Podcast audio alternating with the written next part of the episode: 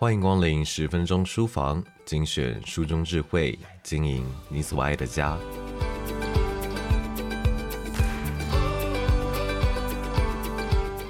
在日常生活当中，你有没有曾经注意到噪音这件事情？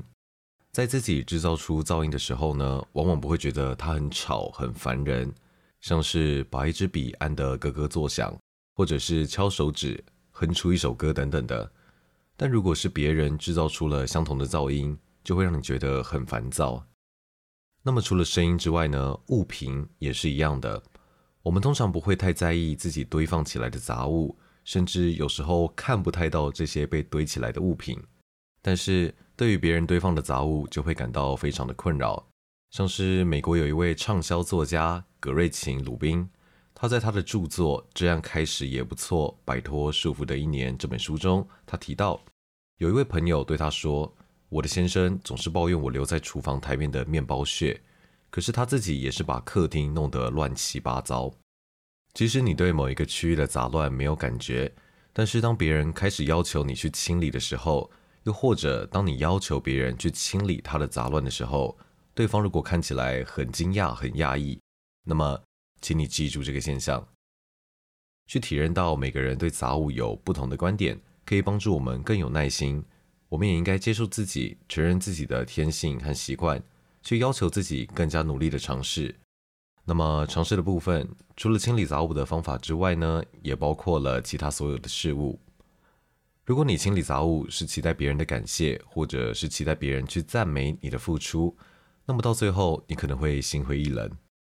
有些人会告诉自己，我是为了自己而做，为了自己才去清理杂物。那么这样子的想法会让人比较容易主动的去做清洁。而有些人则会想着，我是为了别人，像是为了家人、为了客人、陌生人等等的来做清洁。那么这样子的想法呢，也会让你比较有动力。不过，不管你是哪一种人，都不要去指望别人表现出你想看到的反馈。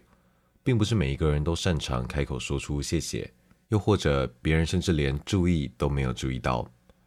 那么现在我们就来一起听听葛瑞琴·鲁宾在《这样开始也不错：摆脱束缚的一年》这本书中对清理杂物还有购物习惯的见解分享吧。有一个人，他想着，本于不执着的精神，我可以抛开这堆东西，因为它们都没有意义。另一个人，他则想着，本于执着的精神，我可以抛开这堆东西，因为留着少数几件我心爱的物品，比留下一堆我没有办法应付的东西更有意义。唯有了解自己，才可以为自己量身打造出适合的环境和专属的系统，而不是强迫自己遵照别人的方法去做。如果做的适当呢，清理杂物也会变成一种了解自我的练习。人们是可以彼此学习的，但是任何的事情都没有所谓的最佳的实践之道，没有任何人是对的，也没有任何人是错的。当我们去了解他人，了解到他们的世界观可能和我们的不一样，那么我们就可以有一个新的观念，来一步一步的找到让所有人都能够蓬勃发展的解决之道。对于一个人来说，我想要建立秩序，自然有我的道理。有些秩序呢，我觉得很重要，但其他人不一定觉得那么重要。我不在意看到水槽里面有脏碗盘，但是我不喜欢看到地板上都是狗狗的玩具。而我的先生正好相反。体认到这些差异之后，对于我们维护居家环境将更加的容易，双方也会更愉快。我们也可以策划自己的空间布置，这个举动有助于帮忙向别人来展现我们是什么样的人。一对夫妻或是一群人，对于杂物的容忍度呢，经常各不相同。绝大部分的整理工作，最后呢，会落到容忍度最低的人头上。而那些对于杂物容忍度最高的人呢，则是在清洁方面会做的最少。不过，在多数的情况下，容忍度比较高的人呢，他们最后也会屈服，去做一些清理杂物的工作，因为他们也想生活在一个秩序达到合理程度的环境里面。虽然人们对合理的定义呢，通常会有分歧啦，不过有些人他们是真正的杂物盲人哦，他们似乎不认为有任何东西会是杂物。如果你自己就是一个杂物盲人，那么你可能会觉得很困惑，为什么别人老是在抱怨你的东西乱七八糟的？如果你要应付真正的杂物盲人，那么你就得认命，要去了解到你是很难督促他们去为整理杂物来尽一份心力的，因为他们既没有看到杂物，他们也不会去在意杂物，他们对杂物呢就是没有感觉，就是无感。另外，如果买的太多或是买的太少，也都会有杂物堆积的问题。首先，请你先思考一下，你自己是一个过度的购物者，或者是低度的购物者呢？如果出现以下的症状，那么你就是一个过度购物者。你会习惯性的累积大批消耗速度很缓慢的物品，像是洗发精或者是咳嗽药。你经常会因为这东西我大概会用的这个念头来买东西。例如工具啊，或者是一些科技产品。在旅行之前呢，你会列出一长串的必访商店名单。你会发现自己经常丢掉过期的东西，像是牛奶、药品，甚至是罐头。你会因为觉得看到了一个东西，认为这会是一件很棒的礼物，所以你就把它买了下来。呃，纵使你心目中呢，其实并没有一个送礼的人选。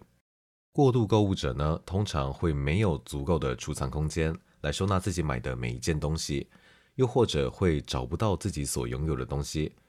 他们的压迫感来源呢，在于相信自己需要去购物的次数，还有因为过度购物产生的浪费还有杂物。所以，过度购物者们在掏出钱包之前呢，请务必再三的思考，你到底有没有需要囤积数量足以用上十几年的牙膏呢？那么另一方面，如果出现了以下症状，那么你就是一个低度购物者。你经常在需要某个东西的时候，发现自己没有，然后才急急忙忙地跑去买，像是冬季的外套或者是浴袍。你会抗拒去买用途非常狭隘的东西，例如外套带、面纸、护手霜、雨鞋。你经常因为手边没有自己需要的东西，所以要动个脑筋来想一个替代的方法。像是用肥皂来代替刮胡泡，在考虑买某项东西的时候呢，你的结论经常是改天再买，或者我们可能并不真的需要它。低度购物者会因为没有自己需要的东西而感到情绪低落，他们的身边呢也经常会有破旧、故障或者是不适用的物品。那么低度购物者们呢，如果你有需要的东西，就赶快去买下来，不要拖延。不要等到滑雪之旅出发的那天早上，你才要去买滑雪手套。还有低度购物者呢，也要当心，你们可能也会有堆积杂物的问题。过度购物者呢，他们会与杂物纠缠奋斗的原因，我们不难理解。但是低度购物者他们不喜欢买东西，所以你可能会以为他们就不会有堆积杂物的问题。事实上，低度购物者对于购物的厌恶哦，正是他们制造出杂物的根源。因为他们会害怕哪天想到自己需要什么，然后就要被迫的再去买这个东西，于是他们会变得对任何的物品都难以放手，不管那个东西有多么不实用也一样。像是这台冰淇淋机，我买了之后呢，只用过了一次，但有可能有一天我又想做冰淇淋啊，那如果我现在把它丢掉，到时候我又得再出门买一台。都说过去是对未来最好的预测，那么。如果有个东西在你入手之后，你从来都不曾使用过，通常啊，你也不太可能现在就开始把它拿起来用。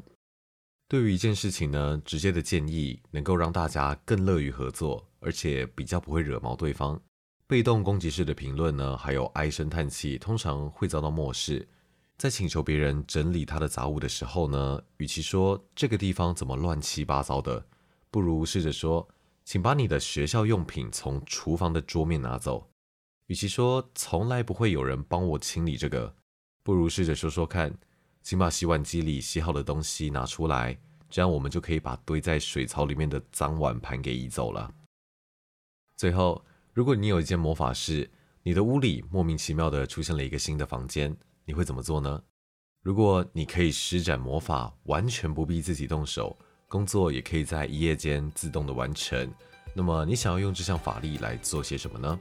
想一想，你在魔法的协助下会想要做什么？这样可以帮助你找出生活中有哪些地方可以进行改变。以上内容出自《这样开始也不错》摆脱束缚的一年》，由亲子天下出版。在亲子天下 Podcast 好书专卖店中，把这样开始也不错，摆脱束缚的一年这本书带回家，解锁更多摆脱脑人杂乱的小秘诀吧。连结就在节目的资讯栏里。